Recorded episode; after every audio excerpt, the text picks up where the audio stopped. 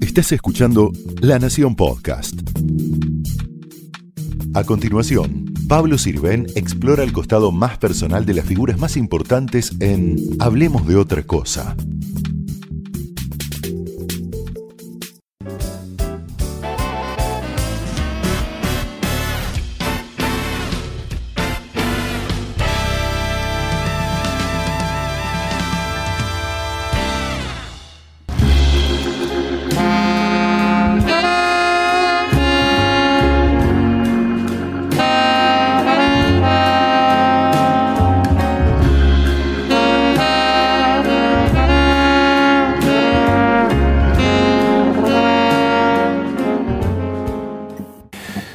Muchas gracias Nelson Castro por venir acá a Hipólito Bar, hablemos de otra cosa, gran periodista, gran compañero de la profesión. Y la primera pregunta que te quería hacer es, cierto que lo usás como importante insumo del periodismo, es por qué le ganó la medicina al periodismo en tu caso. Bueno. ¿Y hasta dónde le ganó o si todavía ese partido se No. está jugando? Bueno, te agradezco la invitación, es un gusto para mí estar acá. Bueno, la historia tiene causas, ¿no es cierto? La medicina y el periodismo compartieron mi vida, la comparten hoy eh, intensamente desde mi juventud. Eh, yo decidí estudiar periodismo y medicina simultáneamente. Y ¿Te aparecieron las dos como vocaciones? Absolutamente. Yo a los 12 fuertes, años, las dos? a los 12 años este, decía voy a ser médico y periodista. Cuando decía médico, estaba bien. Cuando decía peri- periodista, ¿qué es eso? ¿Dónde vas a estudiar y demás? ¿no? Y, en ese ¿Y en tu contexto... familia no había periodistas, por supuesto, Nada, médicos ninguno, tampoco. Tampoco. Así Ajá. que mi familia me apoyó mucho. Ellos confiaron en mí, que yo iba a poder hacer las dos cosas. Este, estudiar la carrera, que durante tres años ir a la escuela de periodismo había que ir todos los días, y en la facultad de medicina había que ir tres veces por semana, ¿no es Fuiste el mismo que fui yo, el grafotécnico. No, yo fui al de la escuela del Círculo de Periodistas Deportivos. Ah, pero el que- en Rodríguez Peña y Viamonte. Ah, muy cerca de ahí. Pero sí. el régimen era el mismo, tenías que ir todos los Sí, días. exacto, como una escuela. Como una escuela. Y estaba muy bien la de- denominación. La carrera transcurrió eh, simultáneamente hasta el año 93. Y lo otro lo hacías en la facultad, en la Facultad de Medicina de la UBA. De la UBA. De la UBA. Eh, en el año 93 ocurrió el episodio de la carótida de Menem. Eh, una de las cosas que a mí siempre me gustó, me había impactado mucho después de haber, haber hecho la beca de periodista en Estados Unidos, fue el tema del impacto de la salud en los presidentes y en la gente del poder. Eh, y en el caso de Menem en aquel momento fue el primer test que tuve para poder manejar esa combinación de las dos profesiones. Y a Menem lo operó eh, un gran eh, cirujano cardiovascular que había sido profesor mío en Cleveland, el ¿De profesor? Juan Carlos Parodi. Ah. Y entonces en aquel momento él, yo hablé con él, me dio la información correcta de lo que tenía, ¿no es cierto? Se hablaba con el ocultamiento de todas las cosas que pasaban. En ese momento, ese día, era un jueves 14 de octubre, Mariano Grondona con hora clava estaba en el cenit de su, digamos, Se había su empezado un peso. poco la declinación de Neustad y Totalmente. Grondona subía. Así que era el tema ese día. Y vos tenías como, digamos, eh, la chance de que los profesionales de medicina decían, bueno, este entiende. Bueno, por supuesto, por supuesto. Entonces lo que pasó ese día, la anécdota es muy cómica. Cada vez que la cuento siempre genera eh, asombro. ¿Por qué me llama la productora de Mariano, eh, Miriam Pasarero, para decir, vamos a hacer un debate sobre la salud de... Miren, ¿te acordás que Mariano hacía esos debates muy buenos? Entonces yo le digo, le digo, mira, no hay nada que debatir, le digo, hay que informar. Entonces Miriam me dice, por supuesto, obvio, me dice, obvio. Pero el problema es que nadie sabe. Entonces yo le digo, le digo, mira, yo sé. Entonces Miriam dice, ¿cómo que usted sabe? Digo, yo sé lo que le va a pasar al presidente, sé lo que le está pasando. Para hacerla muy corta, Mariano llama. A los dos minutos me dice, mire, lo llamo porque seguramente entendió más mi productor. Me dijo que usted sabe lo que está pasando. Le digo, mire, sí, yo sé lo que está pasando. Entonces Mariano hace un silencio y dice, Nelson, ¿usted se da cuenta de lo que significa si yo lo llevo hoy al programa y usted dice esto y esto no es verdad? Le digo, por supuesto, no se siente obligado a invitarme. No, pero sabiendo que usted lo sabe, ¿cómo no lo voy a invitar? Entonces, yo veo ese programa que tuvo 40 puntos de rating, cuento lo que está pasando, termino yo de decir lo que está pasando, sale eh, Feli del quirófano con el doctor Parodi y dice, pasó esto, esto, esto. Ese elemento dio un vuelco en mi carrera médica porque el medio es validante y entonces mi demanda médica se quintuplicó. Y un gran maestro mío de la medicina, el profesor eh, Nicolás Lavalle, me dijo, mira Nelson, vos no vas a poder manejar esto. Tu carrera periodística va a crecer y es conveniente que dejes el ejercicio de la medicina activo porque te va a contaminar y vas a tener problemas. Te hago preguntas de por qué eh, elegiste sendas especialidades, neurólogo en el caso de Mm. medicina y deporte en el caso de periodismo al comienzo. ¿no? Porque el deporte en aquel momento, eh, década del 70, primero porque era lo que más estaba. Una foto. Sí, claro. ahí está, sí, increíble. Esta foto es, forma parte de la historia de mi vida. La recuperé hace no mucho, ¿eh? realmente, que la publicaron en algún medio y demás, porque yo no la tenía esta. ¿eh? Eh, el periodismo deportivo, por supuesto, a mí me gusta mucho el fútbol. Me gustaba mucho jugar al fútbol, era muy malo, pero me fui a probar un equipo de fútbol. Y entonces, eh, como todo pibe, jugué esos 15 minutos y el entrenador cuando salió me dijo, mira pibe, lo tuyo es suficiente.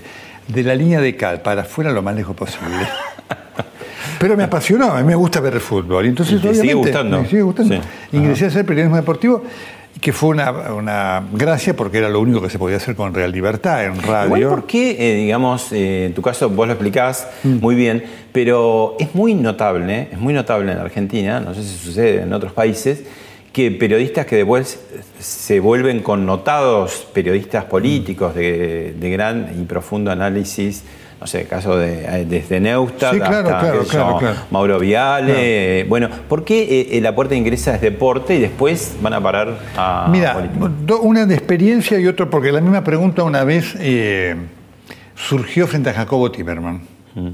¿no? Y a Jacobo Timerman dijo, por- yo para mis para periodistas políticos, dice, cuando yo estaba en la opinión, tomaba periodistas deportivos y de espectáculos.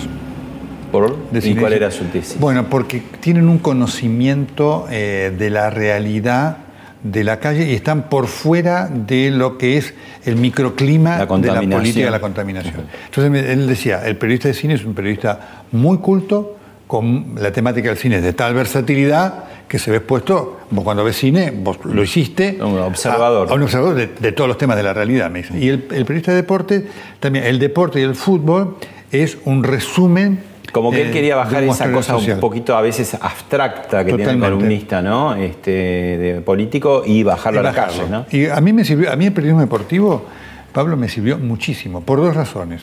Primero me permitió conocer toda Latinoamérica, los viajes, que los viajes es una cosa importante. ¿Cuántos años hiciste periodismo Diez. deportivo? Diez. Mm, un montón. Y segundo, eh, porque el periodista deportivo, además en aquel momento trabajaba con enorme libertad, eran los móviles móviles que se hacían cuando no había mucho, así que te daba mucho de manejo del oficio. Y vos tenías que resolver sobre el momento, digamos, cosas que otra vez a lo mejor trabajando adentro, en la radio, en el estudio o en la redacción, vos estás afuera, porque a mí Cuando estás afuera sos un poquito productor también, ¿no? Totalmente. Porque Un poquito, hasta- sos hasta todo que- tuyo. Ahora, bueno, están mejor las comunicaciones, hasta por ahí nomás, pero No. antes decididamente no funcionaba. Mira, ¿no? el productor que está cubriendo en la calle hoy una manifestación y demás, está el productor. El periodista está solo. Él tiene que buscar al protagonista, esto, aquello. Cuando vos estás en un estudio, primero vos estás en el estudio, no estás con el teléfono o la, o la computadora ahí buscando ¿no? los datos eh, y demás. Así que eh, te da una- un oficio ¿Y fenomenal. neurólogo?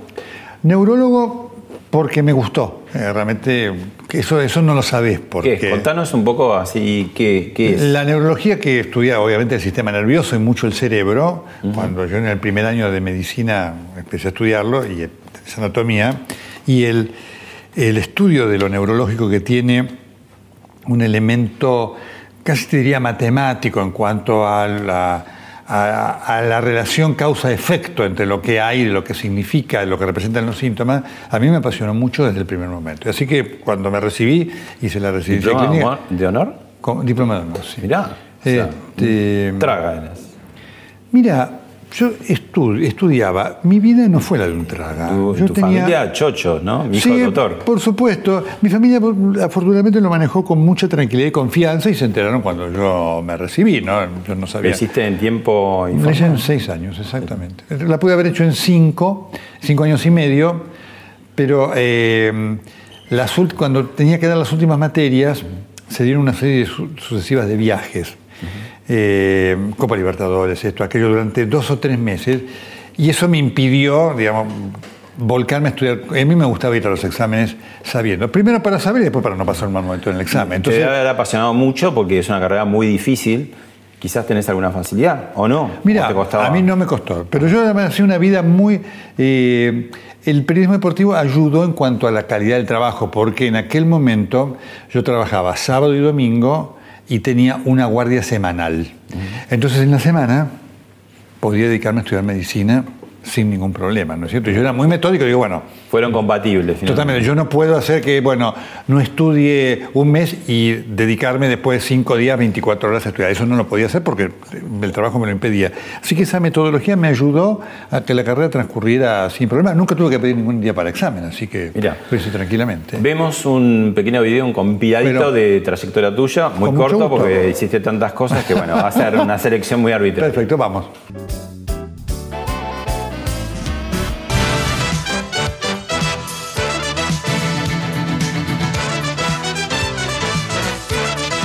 Buenas noches. Bienvenido a El Juego Limpio. Doctor Raúl Alfonsín, ¿cómo le va? Muy bien, muy bien. ¿Cómo está usted? Yo creo que la, política es diálogo, doctor. Y si no es diálogo, es violencia. Ustedes de fondo están viendo algunas nubes y forman parte del polvo de todo lo que ha quedado después de este episodio terrible. El ganador del Martín Fierro de Oro es el doctor Nelson Castro por el juego limpio. A ver si alguien te puede decir por qué quiero que no esta, esta represión, ¿de acuerdo? Ok, vamos a buscar. Perfecto, muchas gracias. Hasta luego.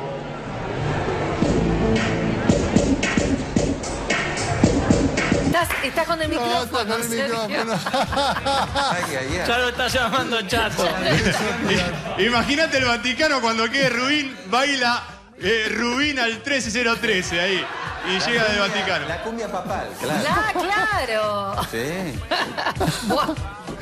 Mejor nos vamos al corte poquito de Barranca.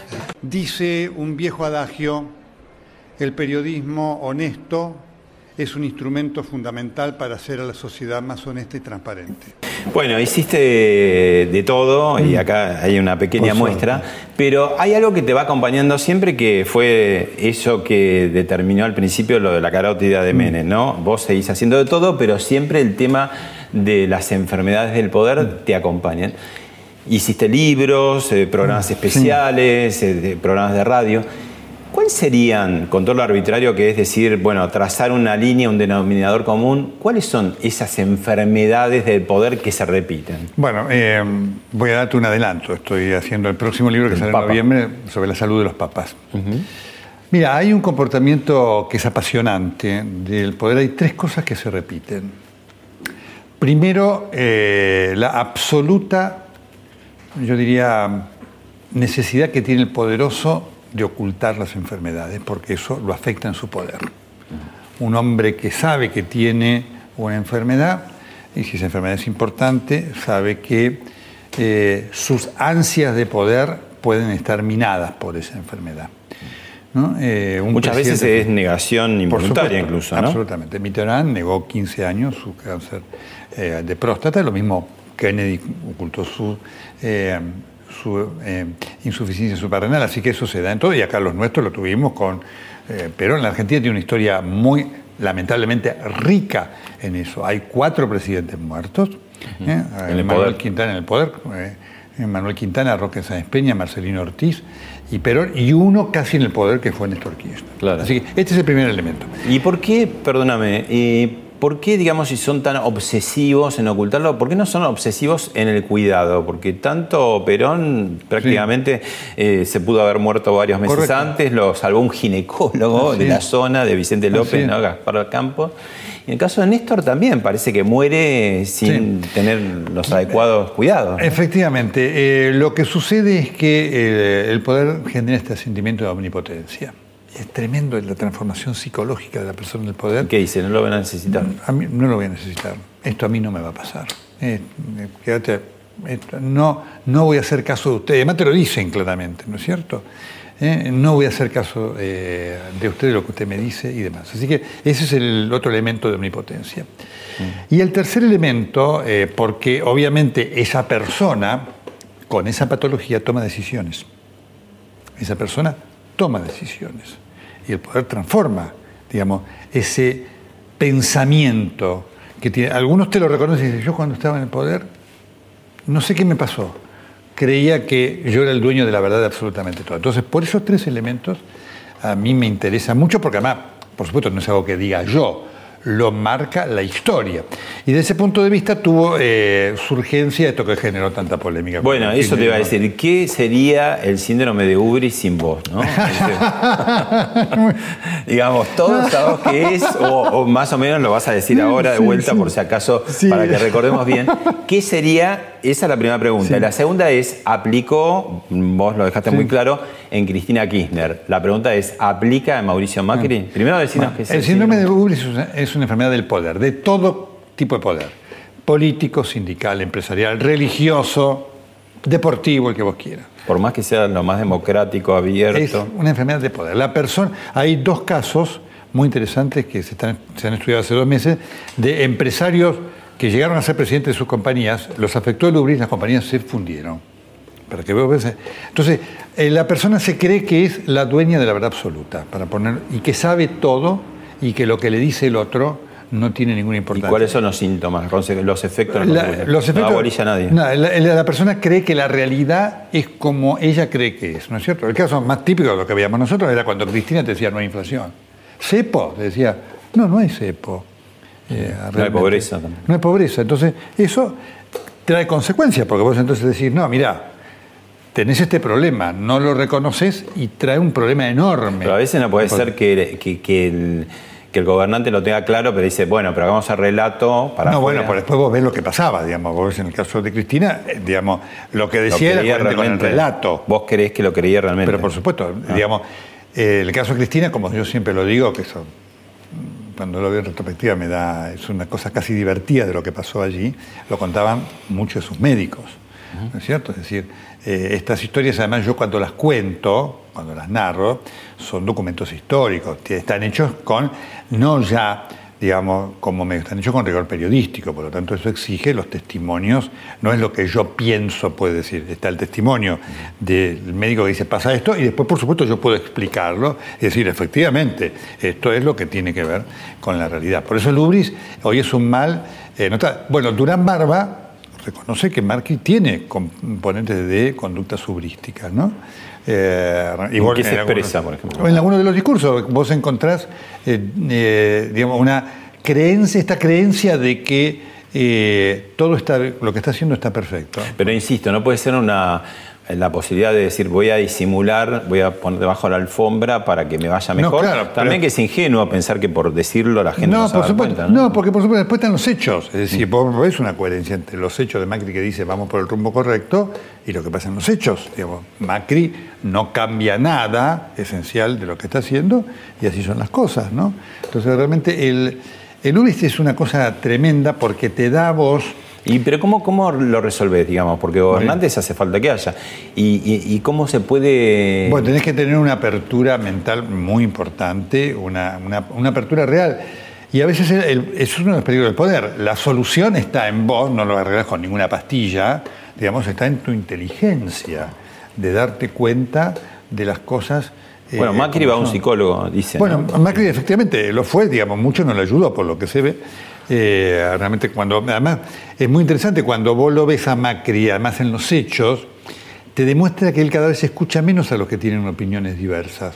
Eso, eso sí lo puede evaluar uno como periodista. Mira, a ver, bueno, el Ubris te da esto. Bueno, porque Macri habla con gente, no es que no habla. A diferencia de Cristina, Macri habla, con gente, pero después sigue haciendo lo que él digamos, al hablar con gente, él no dice, uy, esto a lo mejor Sirven me dijo que podíamos hacer tal cosa. Dice, no, eh, en los hechos lo que se ve. Y esas recorridas que, hace que va a casas, a fábricas, a campos, eh, viste que en, las historias de Instagram todos los días, en paralelo a esa actividad oficial, está, va a tomar mate a una casa. ¿Es, es una forma eso? ¿No tiene forma? Hoy por hoy eso es una forma de propaganda política, no tiene ya ningún valor no le eh, representativo. Macri sabe lo que pasa, no es que él no sepa, digamos, no es que Macri te diga, no, no hay desempleo y demás cree, esto, esto es bien hubrístico, decimos, cree que sí, no, es, pero yo tengo la verdad absoluta de lo que son las cosas, ¿correcto? Todo esto que hoy hace Macri, en a tomar mate, con esto ya son cosas de campaña, son casi anecdóticas en el contexto de lo que hay hoy en, la realidad del país. No ah, si dijeras rápidamente el doctor, ¿no? que te hace con la letra que no se entiende, eh, un, una, un tip para Macri, decir, para que mejore, no, no se va a curar el ubri, pero. ¿qué debería hacer? Bueno, escuchar. Escuchar eh, significa no ponerte así, a ver, háblame. Escuchar significa, a ver, ¿qué me aportás vos en lo que yo tengo eh, para hacer? Son dos cosas distintas. Vos podés, eh, viste, cuando el gobierno no, no tiene dialogar, cuando vos dialogas en el término de lo que es la política, a ver, te escucho, vamos a dialogar. Yo discuto, ah, mira, pero lo voy a hacer porque quiero ver qué me aportás vos y demás. El gobierno hace reunionismo. Entonces yo vengo y te cuento, mira, tengo este problema con esto, con aquello, ah, qué bien, qué bueno, qué esto, qué más. Bueno, chao Pablo, ¿cómo te quiero? Y demás, después sigo haciendo exactamente lo mismo. Son dos cosas distintas. Nelson, eh, tenemos un túnel del tiempo para ver algo que pasó y lo charlamos. Con mucho gusto, vamos.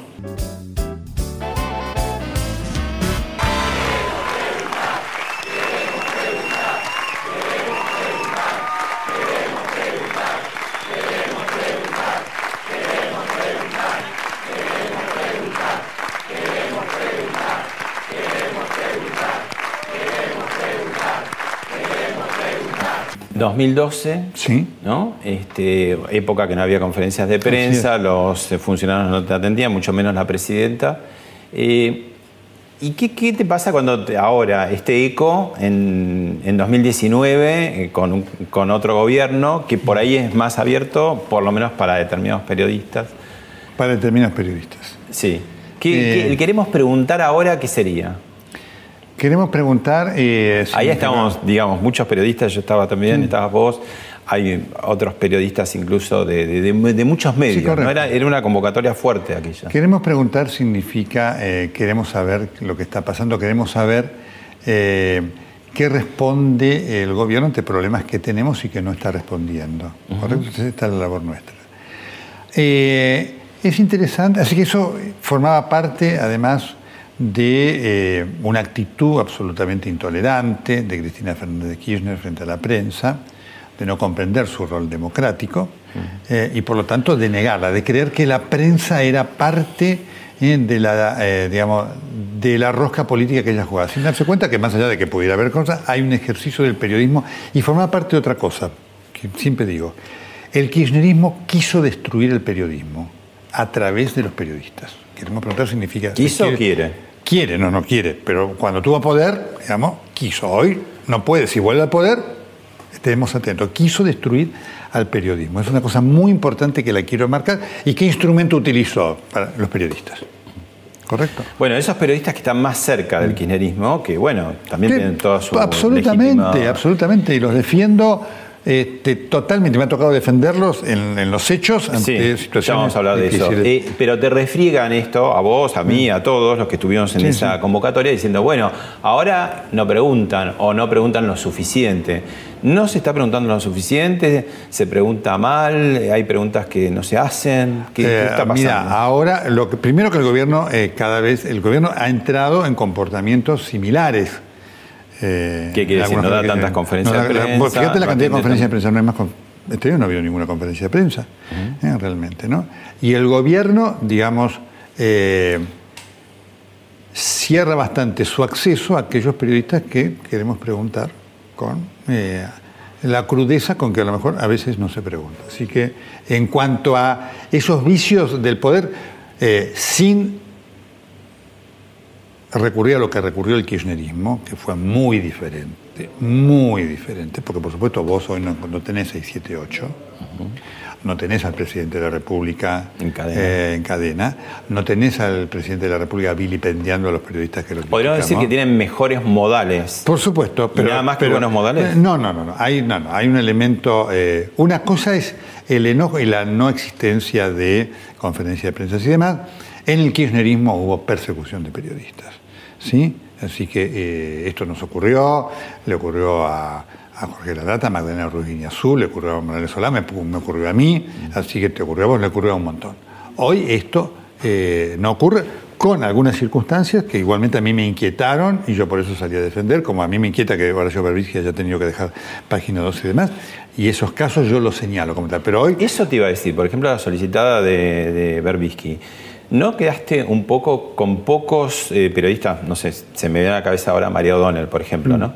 Pero después que estaban como rodeados, digamos, de periodistas o figuras más eh, connotadas del kirchnerismo y era para tanto, digamos, Berbisky eh, se eyectó de página 12, digo, tiene un blog muy importante que está haciendo mucho ruido. Pero ¿no? salió a decir, era un caso de censura, digamos, claro. Era un caso que, que generaba la sospecha de la censura. Y mira, eh, Pablo, está muy bien que me lo preguntes y te lo agradezco, ¿no? Yo en, ese aspecto, en este aspecto soy muy firme y muy coherente conmigo mismo, ¿no? Eh, yo tengo aquella frase que dice, no comparto lo que decís, pero voy a hacer todo lo posible para que lo puedas decir de la mejor manera. Esto forma parte de mis convicciones de vida. ¿Eh? Y porque además, cuando a mí me echaron de Radio del Plata, yo sufrí esa falta de solidaridad. Hubo muchos ¿eh? de los que me tocó después defender que no me defendieron, y sin embargo eso a mí no me afecta para nada. Y eh, cuando hay una mínima, una mínima sospecha de que algo pasó, yo soy solidario con lo que pasa, porque tenemos que trabajar hacia adelante con esta idea de que eh, es importante que se expresen todos. Otra cosa que después yo te diga, lo que voy a decir yo lo critico por esto, por aquello, como me pasa a mí, son dos cosas eh, distintas. Pero nosotros tenemos que trabajar fuertemente en esto. ¿Sabes para qué? Para no dejar ninguna duda de lo que es, por lo menos en mi caso, mi capital eh, moral, que es mi honestidad intelectual. ¿no? Firmaste también la solicitada a, a favor de eh, Daniel Santoro. Así es, por supuesto. Eh, ¿qué, qué diferencias establecerías entre los dos casos? ¿Qué, qué le está pasando a Daniel Santoro? Bueno, creo eh, Daniel ha cometido, lo ha reconocido, algunos errores en cuanto a cómo manejó este contacto con eh, este personaje. familiaridad, Eh, efectivamente. ¿no es cierto? Y me parece, yo se lo marqué a varios periodistas, es un ejemplo para tener en cuenta y para aprender. Ahora, de ahí a ponerlo como eh, digamos, el eh, operador de una operación contra el kirchnerismo. es y que, eso sea una indagatoria y que por ahí termina la cárcel. pero por supuesto es un disparate absoluto. Él cometió un error, claro. Es, eh, el periodismo debe tener autocrítica importante. Es muy importante cómo se manejen las fuentes. Mira, en esa maravillosa experiencia que a mí me cambió mi vida profesional, que fue la beca del WordPress, yo tuve la oportunidad de eh, mm, algo que de, de pasar un, un- un día tener, conversar con Bob Woodward, año 85. Watergate, uno de los Watergate. dos periodistas. Eh, siempre me acuerdo porque me dijo, mire, vamos a estar un tiempo, en cuanto usted me pregunte quién es Garganta Profunda, su estadía conmigo se terminó. Y después él estuvo muy atento y conversó conmigo. y demás, Y fue tanto lo que él me insistió, y me- porque él mismo terminó hablando. Él me dice, mire, es importante el chequeo de las fuentes, es importante todo esto. Y dice, nosotros en el Watergate cometimos un error por confiarnos una vez, ¿no es cierto? Eh, eh, y casi ese error, porque no nos confiamos. También, una cosa así de, de familiaridad con una fuente, nos confiamos y cometimos un error que casi tira abajo toda la investigación. Durante 15 días hubo una reunión en el Washington Post en la cual se puso en duda si seguíamos o no, hasta que Garganta Profunda, que ha- había, se había dado cuenta del error que nosotros habíamos cometido, vino un día para decir, se, se equivocaron acá, interpretaron esto así. Entonces, esta es la enseñanza que deja ahora de ahí. Así que esta es una operación para Claro. el kirchnerismo. Ahora yo te paso de garganta profunda a la lesio. Por ¿no? supuesto. Este, no, este es el tema, ¿no? Eh, Sí. eh, bajar a las catacumbas Sí, es muy de lo que sí. Joaquín Morales Solá llama el trasiego de la política, ¿no? Como, como la internet negra, eso que está Por debajo. supuesto. Digo, en la Argentina bajan muchos y muchos lo han usado de carpetazos, Sí, claro. o sea, más cerca del poder, más lejos. Otros no, para tener una primicia. Y la verdad que, que todo ese sector de inteligencia, que es un nombre paradójico Sí, a sí, esta altura, claro. que nos cuestan millones y millones y nunca sabemos cómo porque son fondos reservados, resulta que hay gente que va, viene, falsos influyentes, que encima te cobran Mm. Sí, claro, a veces, ¿no?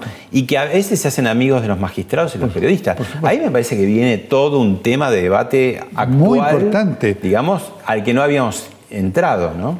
Muy importante y muy eh, útil y necesario. Eh, y ojalá sirva para mejorar nuestra profesión, ¿no? Porque, digamos, creo que estos casos hay que tomarlo como tal. Es decir, son dos cosas. Una, un error, que Daniel lo, lo ha reconocido, creo, en alguna vez, si cometió un error al comportarme también. Una, una cosa es un error y otra cosa es pensar que Daniel Santoro, a quien la lucha contra la corrupción en la Argentina le debe muchísimo. para hacer una memoria de quienes hoy no lo recuerdan, él fue el que Armas. destapó el tema de armas junto con eh, Manuel Sánchez en aquel momento. digamos, Ecuador, eh, es Croacia, cosa, eh, menemismo. Así que por supuesto que la firmé la solicitada eh, sin dudar. Son dos cosas absolutamente distintas, ¿no es cierto? La, la autocrítica periodística debe existir. Cuando eh, yo aparecí con el síndrome de Ubris, con el revuelo que se generó. Siempre recuerdo, hubo, eh, hubo quienes quisieron eh, hacerme un eh, consejo médico para quitarme la licencia médica mm. y otros para quitarme la matrícula periodística. Esto pasó, por eso cuando me piden algo, con gente por supuesto eh, que lo vale o que tiene antecedentes, lo firmo sin ningún tipo de duda, porque sé lo que significa. Es decir, no lo firmo desde la convicción teórica que la tengo, sino porque sé lo que significa eh, como elemento de búsqueda de censura, cuando a partir de una colateralidad quieren que fundamentalmente vos te silencies. ¿no? Bueno, vemos un video para, tener un momento agradable y después nos ambullimos de vuelta en estas aguas difíciles.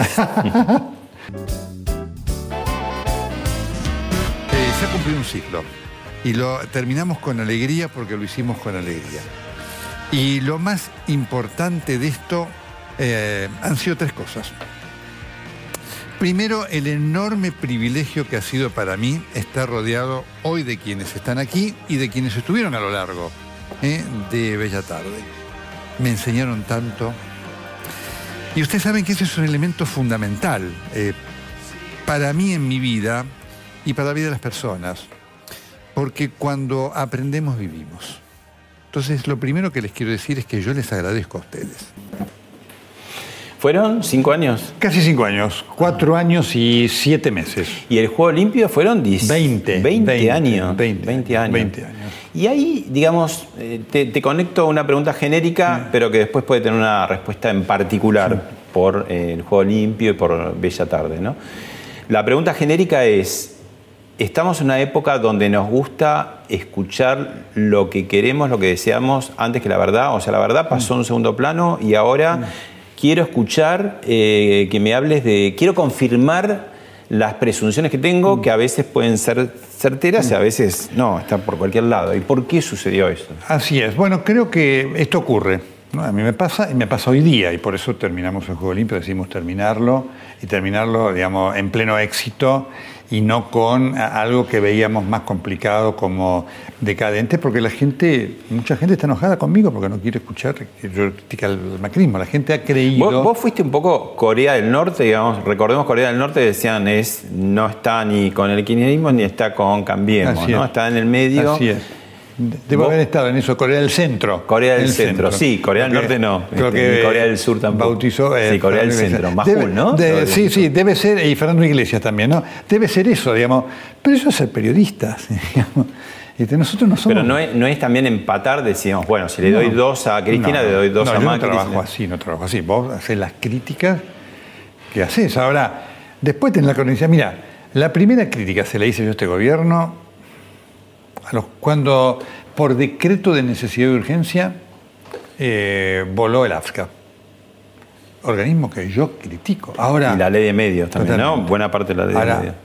Vos no podés hacer eso por decreto de necesidad y urgencia, vos tenés que hacer una cosa. Eso lo hacía el kirchnerato, ¿no es mm. cierto? Entonces, fue la primera crítica que hice la gente me decía, ah, no, Nelson, ¿cómo nos va a criticar nosotros? Pero ¿cómo? Mi capital es criticar cosas iguales las haga quien las hiciere. Entonces, por supuesto, mucha gente dice, no, Nelson, el otro día me decía, te vendiste, ahora soy... No, no puedes demorar un minuto en explicarle. Eh, mi capital es la coherencia para decir, miren, señores, esto está mal, lo haga Cristina, Macri, Lavagna, Carrió, quien fuere. ¿No es cierto? Entonces, hoy lo que tenemos es, por parte de eh, la gente, la gente hoy tiene algo que ver con la posverdad, quiere escuchar lo que coincide con ella. Esto es una herencia del kirchnerismo por un lado y una herencia, te diría, más mundial de las redes sociales. Totalmente, totalmente. Hoy las redes sociales se imponen mucho en eso y vos lo tenés, lo, vivís inmediatamente, ¿no es cierto? Y eso está contagiando, por un lado, las audiencias, pero algo más peligroso, a los propios estadistas. caso Trump, caso Bolsonaro con el carnaval y otras cosas. Por supuesto, pero a todo. Eh, el otro día leí en el New York Times una, ah, y redes sociales es una explosión, ¿no? Porque el tipo está solo y ahí ah, pone... Absolutamente. Leí hace unos días en el New York Times que el Partido Demócrata eh, va a prohibir a la Fox cubrir los debates televisivos de su candidato. Pero un disparate, sí. Vos lo esperabas de Trump, no lo esperabas de, de los demócratas. No podemos ser iguales a lo que criticamos. Entonces, eh, pero por supuesto es como eh, si mañana hay algún conflicto, o cuando lo hay, con la gente de C5N, y yo no me solidarizo con ellos. Pero ¿cómo no lo voy a hacer si yo pretendo que se escuchen a todos? Y Aunque ellos no lo hayan hecho. Pero no importa. A todos significa a los que no piensan como yo. Entonces, tenemos un problema. Y los políticos están entrando en esa y hoy eh, los políticos van en general, sobre todo los de los oficialismos, con aquellos periodistas que legítimamente pueden decirle a mí esto me parece bien, esto me parece bien, esto me parece bien y demás, ¿no es cierto? Entonces, hoy tenemos un verdadero problema que eh, repercute en las audiencias ¿eh? y que eh, vos lo ves, por eso decidimos terminar. Se retroalimenta. Obviamente, el juego limpio, me dijeron, no hay lugar para el juego limpio.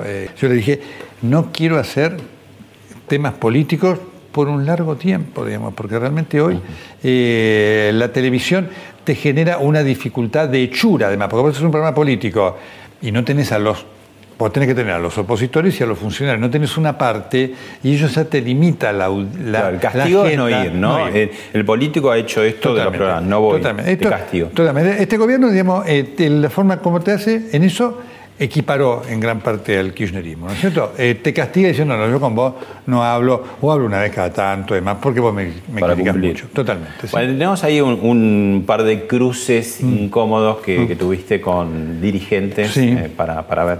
¿Cómo no? Eso me divierte mucho. Kirchner, le agradezco mucho Gracias, su presencia. Quiero hacer un compromiso sí con la senadora, porque le quiero decir algo que nos pasa y hoy no estamos para esto. Cada vez que viene usted y demás, está la gente que en Santa Cruz está de acuerdo y los que no están de acuerdo. Y dice, por favor, traten el tema Santa Cruz. La queremos invitar un día, como hacemos siempre, con usted para este tema. Doctor Aníbal Fernández, secretario general de la Presidencia. Yo tengo un enorme respeto por los gobernadores porque gobernar en estos momentos realmente lo pueden hacer aquellos que tienen pericia para poder hacerlo. Alberto Juan, ¿cómo le va? Bien. A ver por dónde empezamos a discutir. Bueno, eh, escúcheme esto de que Menem se baja, no se baja. Solamente un borracho podía decir eso. Fíjese, Zurich qué rápido está preso, Báez está bárbaro, así que lo escucho. Yo no sé si está bárbaro. No, está bárbaro. Va a terminar preso. Va, sí, bueno, espero en una gestión que iniciamos nosotros. Sí, no se nota. ¿eh? ¿No siente que estamos viviendo un ajuste que es producto de lo que fue su mala gestión al frente del Ministerio de Economía? Parece que esa es su opinión, doctor Castro. Es de eh, muchos. Sabe que yo he repudiado lo que fue el movimiento cara pintada y aquel intento. Así que sabe por qué se lo dije. Así que no voy a volver sobre aquello porque ya está dicho. Pero usted también dice una verdad. Después lo eligió la gente. Y eso también es eh, algo real. Y en algún momento hasta tuvo algún coqueteo con el kirchnerismo, ¿no es cierto? Nunca. No, y cuando estuvo con Kuhn. Soy el primer. Eh, no, discúlpeme, soy. Soy el primer, el primer intendente que le dije a Dualde que no lo iba a apoyar en su campaña con Kirchner. Sí. Bueno, ahí recopilaron tus compañeros de TN, ¿no? te reís después. Sí, porque a mí me gusta mucho la actualidad general. La gente dice, Nelson, ¿cómo te, te estresó? Para nada. Una de las mm. cosas más interesantes del el periodismo puede tener esta, este contrapunto con mm. varias anécdotas. Cuando Aníbal Fernández se fue del estudio que después no vino nunca más, lo llamó Néstor Kirchner. Eh, enojadísimo porque había venido a darme la entrevista. Y cuando vino Kicillof, yo le dije, le digo, mire, más que una nota vamos a tener una discusión. Yo me gusta, no me gusta sorprender a la gente, ¿no? Así que vamos a tener una discusión como la que tuvimos. Así que a mí me gusta mucho hacer esas cosas. Este, eh, durante muchos años, eh, Magdalena Ruiz Iñazú y Víctor Hugo Morales hacían el pase de la mañana en Continental, Continental, donde vos ya llevas muchos años madrugando y a veces madrugando más. Ahora arrancabas a las 6, pero llegaste a hacer programa a las 5 de la mañana. Claro, claro, no sé a qué hora te levantabas. A, ah, no, a las 4, 4 y cuarto, qué linda foto. Pero, pero antes, cuando estabas a las 5, sí, sí, un año que estuve. Te levantabas a las 3. A las, a las, 3 menos, 4 menos cuarto, sí. Exactamente. Bueno, cuando empezó la grieta, ese pase se terminó. Mm. Pero cuando vos fuiste a Continental este, y ocupaste esa primera mañana, vino lo sorprendente, lo que sorprendía, el, quizá lo que debería ser normal, mm. según vos, y, que, puedan hablar dos personas mm. que están por ahí en las antípodas de lo que pensaban. Tenemos un audio de aquella época, Víctor Hugo, Nelson Castro, mm. Nelson Castro, Víctor Hugo, y lo comentamos. No le habilitaron la, la feria a Nisman para presentar las pruebas, no le habilitaron la feria. Entonces, él llegó, hace la denuncia y estaba dispuesto a ir al Congreso No, para la, hablar de la- habilitación de las pruebas de eh, ser- la no habilitación de las pruebas de Servini y de Cubría vino después que él se sentó en TN a contar lo que naturalmente al convertirse en un tema político tenía que tener Pero de una todas maneras, pero, y- política. pero la si jueza, todo debió, hubiera sido la jueza jurídico, debió haber sido abstracta de esto, porque lo político va por un lado. si todo hubiera sido político, él se refugia en su despacho y habla a través de sus pruebas, que tenía que considerar Pero de Cubría. él Y aún si las Servini de Cubría, él después se las manda y él va a la fe y la fe y la jueza se lo niega. Por eso lo que te quiero decir es que más allá de todo el tema mediático, y yo entiendo la controversia mediática y demás, y te repito, yo he criticado Pero ¿cómo cosas no de haber? No tenés como una obsesión de mostrar las diferencias y que no hay un pensamiento único, ¿no? Y eso es algo que no, no es muy habitual y que, bueno, como hablábamos recién, tampoco cae demasiado bien. ¿no? Sí, efectivamente, eso es lo que, y por eso hicimos el pase con esta idea de... ¿Y qué conclusión te quedó después? ¿Cuántos pases hicieron? Y mira, durante todo el tiempo que estuvo Víctor Hugo lo pudimos hacer, hubo discusiones por algunos días muy duras, muy duras, eh, y el compromiso fue seguir haciéndolo. Y en lo personal pudieron Mira, seguir. yo lo veo a Víctor, lo veo poco, le digo, eh, por supuesto, pero no ha habido ningún distanciamiento y la gente sabe lo que, como yo criticaba de Radio Continental cuando lo sacaron. Mira, eh, es un punto, y insisto en esto, está bien, no es que es una pose, a mí no me cuesta hacer eso, no me cuesta. Te sale natural. Vino el año pasado, vino Moreno a la radio, y tuvimos una discusión, pero muy intensa. Y termina la discusión, y yo te voy a dar la mano, por supuesto no seguiré coincidiendo con esto y demás, y no marca eso, porque forma parte de lo que es nuestro trabajo periodístico. Sí, este es un concepto muy importante que y está muy bien que lo marques, porque esto marca la involución de la Argentina. Eh, hoy discutir, y, eh, y tiene correlación con lo que decías antes, y, eh, y generar este debate de ideas, parece una cosa extraordinaria. Parece una cosa extraordinaria y eso a mí me, me preocupa muchísimo porque la Argentina, cuando nace la, renace la democracia en el 83, no era así.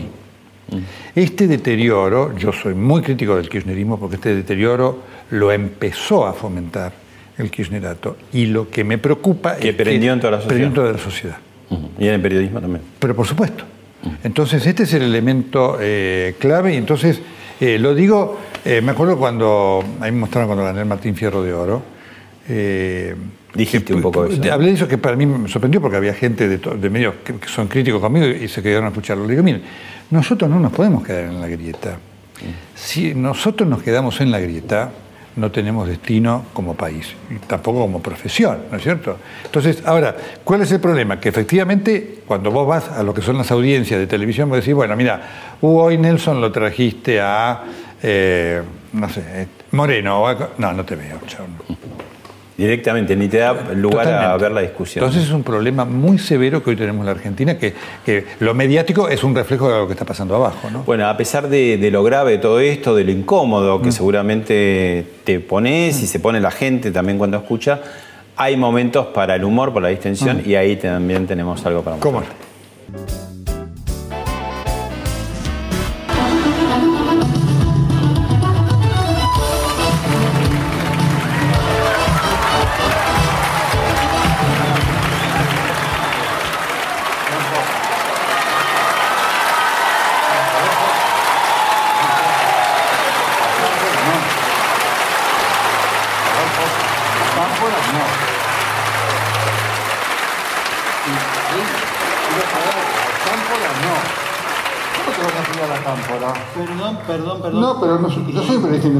te vas a afiliar? O a la Cámpora o a quien fuere. Independiente de Avellaneda, sos vos.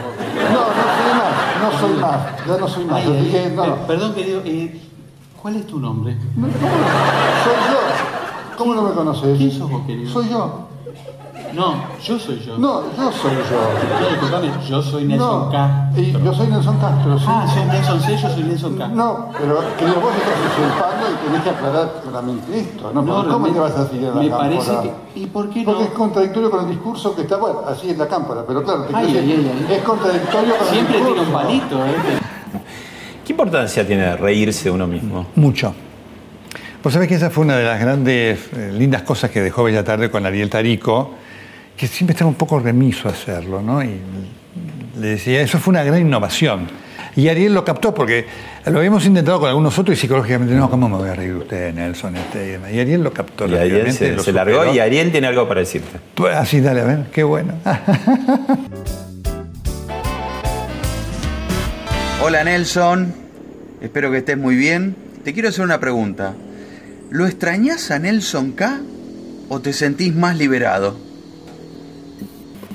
Sí, lo extraño, lo extraño porque Nelson K es un elemento editorial. Primero porque me genera algo, eh, como a veces en la televisión, en lo mediáticamente, elegís un personaje. El Juego Limpio era un personaje marmolio. Cuando vino Bella Tarde, mucha gente me decía, Nelson, se ríe. Digo, mire, sí, me río, voy al baño, hago las cosas que tengo en el baño, me lavo las manos, pero la gente se ríe. Así que permitió eso que llama la humanización eh, del personaje. Y después permitió un componente editorial porque eh, Ariel exhibía un pensamiento diferente al mío y me permitía que estuviera. ¿no? Entonces, cuando defendía a Cristina y demás, era alguien hablando como Cristina y era alguien lo que hubiera dicho un kirchnerista, que en tono de humor. Entonces, él le daba un elemento de pluralidad al programa también ¿eh? y reflejaba pensamientos que tenían nosotros. Nelson, sos un gorila. Seguramente el pensamiento de muchos de los del kirchnerismo. Vos sabés que eso generó tanta cosa que nos enteramos en esa eh, el fenómeno de Nelson K. En la cámpora, porque se reían, se generó una discusión ideológica sobre si era ideológicamente válido mirarlo a Nelson K y reírse con Nelson K o no por la crítica de Nelson K. Ah, es una cosa una- insólito, ¿no es cierto? Pero para que veas lo que pegó. Así que, claro que lo extraño a Nelson K porque tiene un valor muy importante, primero humorístico y segundo editorial. Con el Papa, Ah, hace poquito. sí, sí. Bueno, acá ¿Cómo en otras oportunidades, ¿cuántas veces Sí. ya de coberturas? y Esto todo? fue en Tierra Santa y esto fue el 16 de febrero en el Palacio Apostólico. Y eh, estás preparando un libro de los papas. ¿Y hay algo particular? Hablamos de, de los estadistas, los presidentes. Eh, ¿En los papas hay algo en particular de enfermedades o de síndromes? Es, es interesante, ya lo van a ver. eh, bueno, primero porque va a tener este hecho único en la historia del papado, que es un papa hablando de su salud. De una manera... Tuviste un buen rato, ¿no? Una hora. Una hora. De una manera que me sorprendió, soy sincero, porque yo esperaba con cosas muy personales, muy fuertes, eh, muy intensas y que serán únicas mundiales. Así que es un libro que va a tener repercusión mundial. El segundo elemento es que vos ves ese, también ese secretismo, ¿no es cierto? Que Mucho más, mucho, ¿no? ¿no? Porque el Vaticano. Y obviamente lo que es el Vaticano, ¿no? Y después con los casos de eh, el secretismo que da origen a la fábula. El libro va a tener la verdadera causa de muerte de Juan Pablo I, que por supuesto no fue envenenado. Que fue gran Se murió. Hubo un gran mito, hay un mito tremendo sobre esto. Y que no se podía soportar que durara solo 30 Pues días exactamente. ¿no? exactamente. Juan Pablo I no murió envenenado.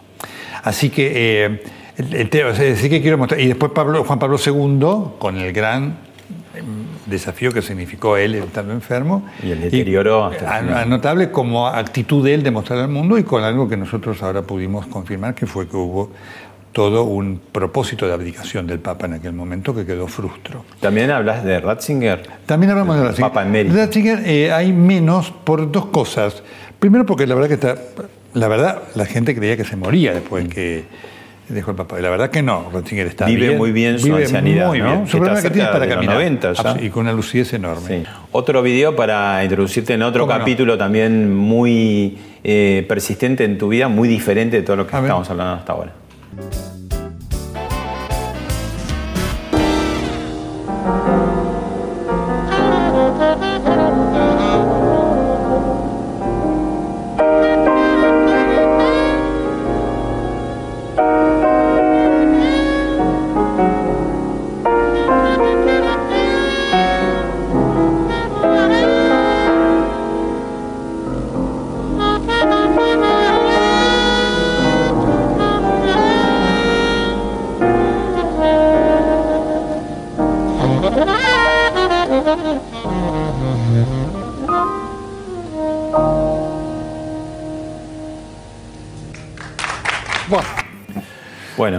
Cómo sufrimos ese día. Porque, porque para hacerlo tocar a Roberto a tiempo fue todo un desafío. Pero bueno, a vos te gusta mucho, sos un gran cultor de la música clásica y también... Bueno, yo, yo, estudié música, así que fui concertista de guitarra y estudié el piano, estudié dirección de orquesta, estuve a punto de ingresar al Colón para estudiar dirección de orquesta y después se frustró por razones horarias cuando vino el maestro interno antes del examen final me dijo, mire, antes de ir al examen de admisión, eh, usted tiene que estar acá 14 horas. Le dije, ¿14? Sí, sí, sí, sí. Otro húngaro dice, si no está 14 horas, no venga porque en cuanto según rato le ponemos media falta, con 10 medias faltas queda libre. Y ahí eh, se frustró, pero sí es algo que me apasiona. Nelson, tenemos el testimonio de uno de tus columnistas. A ver. Aquí en Continental tengo el orgullo de continuar compartiendo las mañanas con, con Nelson Castro una relación y un vínculo que surgió, siendo yo eh, periodista gráfico, con la admiración, el respeto y el seguimiento de una trayectoria profesional ejemplar. En todos estos años que llevo en la radio, nunca tuve un jefe, un conductor, un piloto de equipo, eh, un jefe de escudería como Nelson, que es verdaderamente ejemplar eh, en la conducción de un equipo muy grande, somos muchas voces, todos queremos hablar y con eh, sabiduría, sin estridencias, dándole a cada uno el lugar que le corresponde. Bueno, yo le agradezco mucho a Marcelo, que es un fenómeno. A mí me hace feliz que eh, como conductor pueda estar todo el mundo eh, feliz y contento. ¿no? el trabajo en la radio, vos lo conocés muy bien, es un trabajo de equipo y en un equipo todos son importantes. Es importante el que habla un minuto como el que habla diez. Si el que habla un minuto los habla mal, eh, y no se siente considerado. Y en mí eso genera la, eh, no, la, no es ninguna obligación, la actitud de escuchar. Es decir, cuando vos hablas un minuto, para mí no es, bueno, habla un minuto y yo estoy viendo la, yo te estoy escuchando eh, con atención. ¿no? Así que para mí es un verdadero placer trabajar con, con la gente. Nelson, la última. durante años, décadas, todo el tema de la sexualidad era un tema tabú. Mm. ¿Este es otro signo de la época? ¿Se pasó a hablar pero todo el tiempo de la sexualidad, digamos, de género, de transgénero, de que si estás solo, no estás solo, que si salís de closet, que si no salís. ¿Hay una policía de la sexualidad en este momento? Eh, parece que sí, porque además hay también una necesidad de la gente de exhibir su sexualidad de una manera que, por supuesto, uno no conoció eh, en otro tiempo, ¿no? Y forma parte de un elemento. Eh, hemos pasado de la inhibición que era mala, a la desinhibición eh, absoluta en algunas cosas. A veces te mostras con gente que te manda eh, un. Eh, cuando da en WhatsApp que tenés esa foto, y te manda una foto, qué sé yo, este que vos decís, mmm, foto media rara, ¿no es cierto? Realmente, ¿no es cierto? Que tiene un componente de intimidad muy fuerte.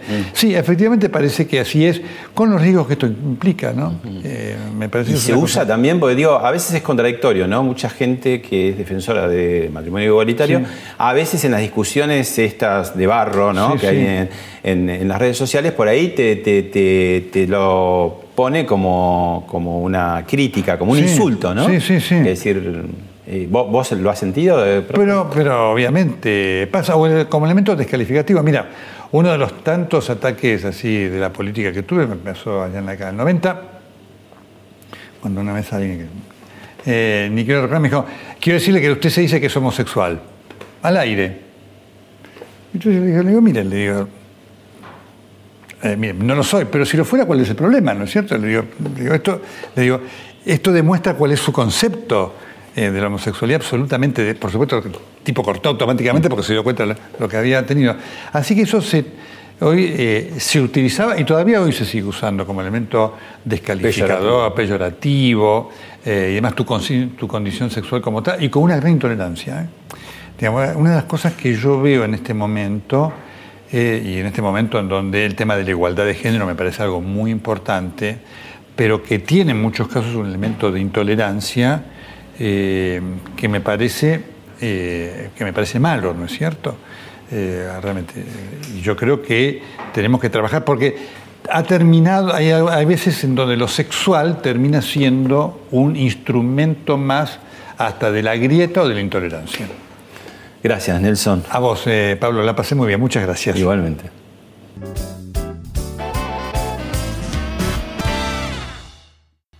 Esto fue Hablemos de otra cosa con Pablo Sirven, un podcast exclusivo de La Nación. Escucha todos los programas de La Nación Podcast en www.lanacion.com.ar. Suscríbete para no perderte ningún episodio. Estamos en Spotify, Apple Podcast, Google Podcast y en tu reproductor de podcast favorito. Seguí escuchando La Nación Podcast.